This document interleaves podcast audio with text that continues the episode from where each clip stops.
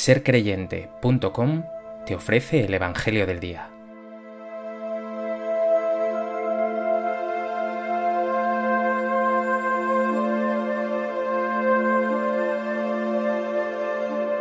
Del Evangelio de Lucas.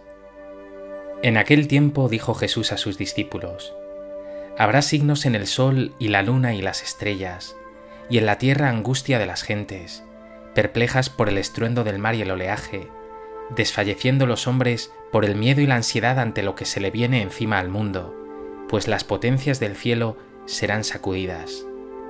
Entonces verán al Hijo del Hombre venir en una nube, con gran poder y gloria. Cuando empiece a suceder esto, levantaos, alzad la cabeza, se acerca vuestra liberación. Tened cuidado de vosotros, no sea que se emboten vuestros corazones con juergas, borracheras y las inquietudes de la vida, y se os eche encima de repente aquel día, porque caerá como un lazo sobre todos los habitantes de la tierra. Estad pues despiertos en todo tiempo, pidiendo que podáis escapar de todo lo que está por suceder y manteneros en pie ante el Hijo del Hombre.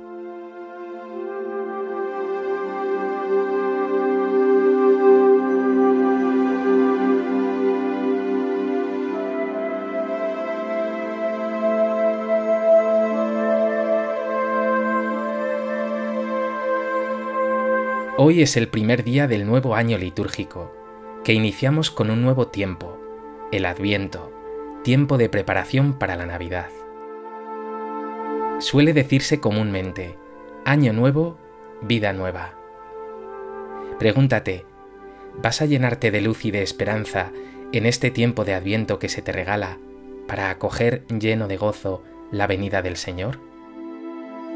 ¿O por el contrario, vas a continuar de la misma manera, rodeado de oscuridades, tirando para adelante como si no hubiese novedad alguna en tu vida?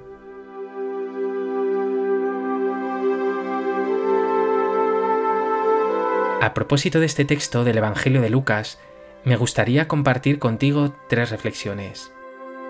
En primer lugar, como ya hemos anticipado, hoy comenzamos un nuevo tiempo litúrgico, el Adviento.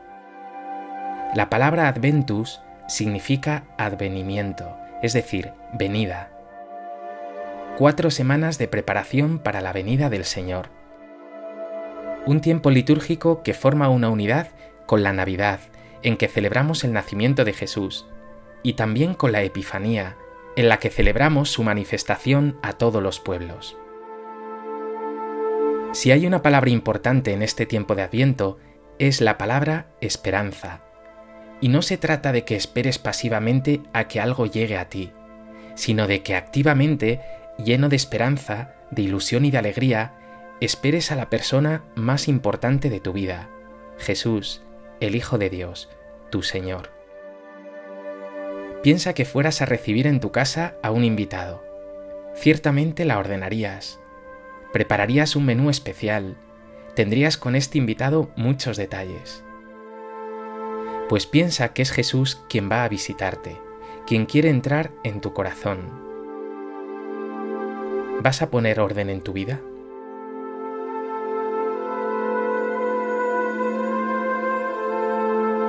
¿Cómo puedes recibirle? ¿Con paz, alegría, amor? ¿O acaso lo vas a hacer rodeado de la oscuridad del pecado, de críticas y de orgullo?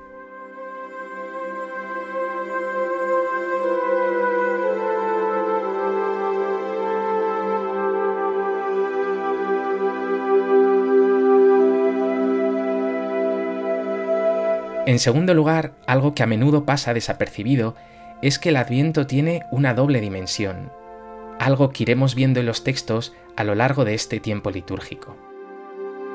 Tiene una dimensión escatológica, es decir, referida al tiempo final. Esperamos la venida del Señor Jesús al final de los tiempos. En este sentido, toda la vida es un adviento, un vivir vigilante a la espera del Señor. Por eso nos dice hoy Jesús en el Evangelio, estad atentos, vigilad. El adviento es una invitación a estar vigilantes, a no despistarse, a despertar. La segunda dimensión está centrada en la venida de Jesús en la historia, es decir, en su encarnación y nacimiento. Nos dice el evangelista Juan, el Verbo se hizo carne y habitó entre nosotros. Pues en este tiempo actualizamos también esta venida a nuestro mundo por amor. Ese acontecimiento de hace dos mil años se repite hoy en ti cada vez que lo celebras. Hoy el Señor quiere seguir naciendo en tu corazón, en tu vida, en tu historia.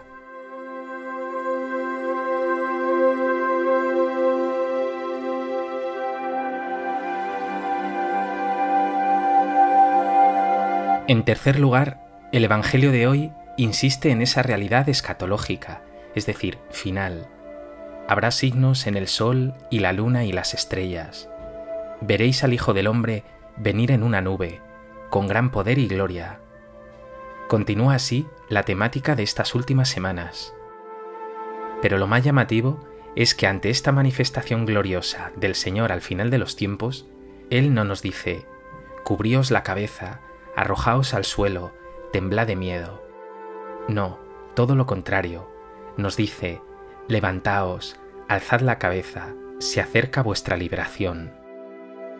Ese que viene es Jesús, el Señor, aquel que nos ha acompañado a lo largo de la vida, el que nos ha sostenido y mimado y también perdonado tantas fragilidades.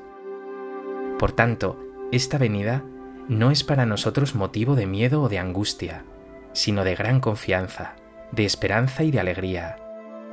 Jesús viene, todo está en su mano, de Él es la victoria y no de los poderes de este mundo, ni del pecado ni de la muerte.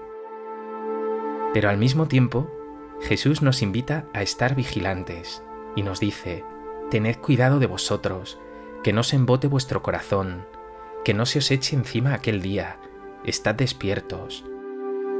Y sutilmente nos indica dónde está la base para que estemos preparados, en la oración. Estad despiertos pidiendo que podáis manteneros en pie. Pidiendo, porque es en el trato familiar con Dios, en ese trato de amistad con Jesús, donde podemos pedirle que no nos durmamos, que nuestro corazón nos embote, que nos llenemos de luz para amarle a Él y servir a los hermanos. Pregúntate ahora, ¿no crees que será demasiado tarde cuando comprendas que la vida es algo más que tirar para adelante, que la vida va en serio, que estás hecho para dar fruto, para levantar tu cabeza hacia Dios y volverte a tu hermano necesitado?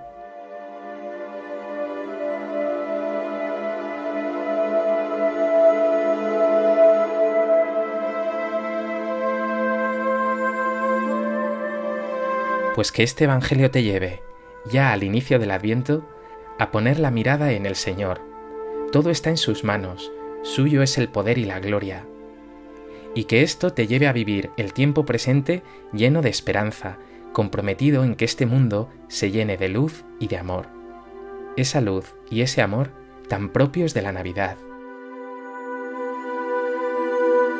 Dios Padre bueno, ayúdame a vivir este adviento con más fe, con más esperanza, con más compromiso Quiero recibirte en mi casa, pero necesito poner orden en ella. Líbrame de mis pecados, de ese pesimismo y de esas críticas que solo traen a mí oscuridad. Que en estas semanas de Adviento pueda prepararte un lugar caliente en mi corazón. Sé que así, en Navidad, nacerás de verdad en mí.